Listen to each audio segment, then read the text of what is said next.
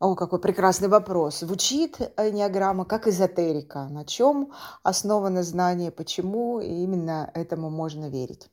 Ну, давайте я еще раз повторю, кто я такая. Да? Я микробиолог, человек по железу, э, по телу больше специалист, и по телам всяким разным, большим и маленьким, химик и так далее, физик. Вообще сказкам не верю. Но да, действительно, энеограмма раньше была эзотерикой в том смысле, что она была тайным знанием. Эзотерика – это тайные знания. А все знания, давайте повторюсь, были раньше тайными. На сегодняшний день вот эта фигура энеограмма, да, круг, 9 точек, соединенные определенным образом, нет ничего лучше, как самая лучшая проекция того, что мы знаем о наших характерах с точки зрения науки. Это подтверждено эм, эмпирическим наукой под названием характерология. Вбейте сейчас поисковик.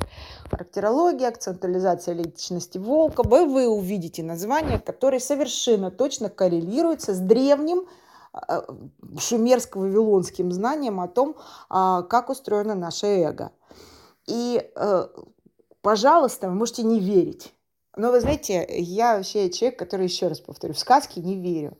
Но когда это настолько сильно подтверждается психологическим а, состоянием, после того, как вы узнаете о себе, почему вы такой, а не другой никакой, почему у вас именно так все, почему, не как, а почему у вас так все происходит, то вы получаете инструмент а, внутри себя, не где-то снаружи, а внутри себя, инструмент понимания – а знаете, там же эзотерика – это тайное знание, а знать не то же самое, что понимать, почему это так.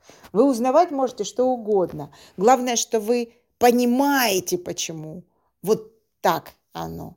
Почему то, что вы знаете, происходит так, а не иначе. Поэтому, конечно, я могу сказать, можете не верить. Ну и не пользуйтесь тогда. Пусть этим пользуется кто-то другой. Но он тогда будет наверное, чуть лучше понимать мир. Шутка.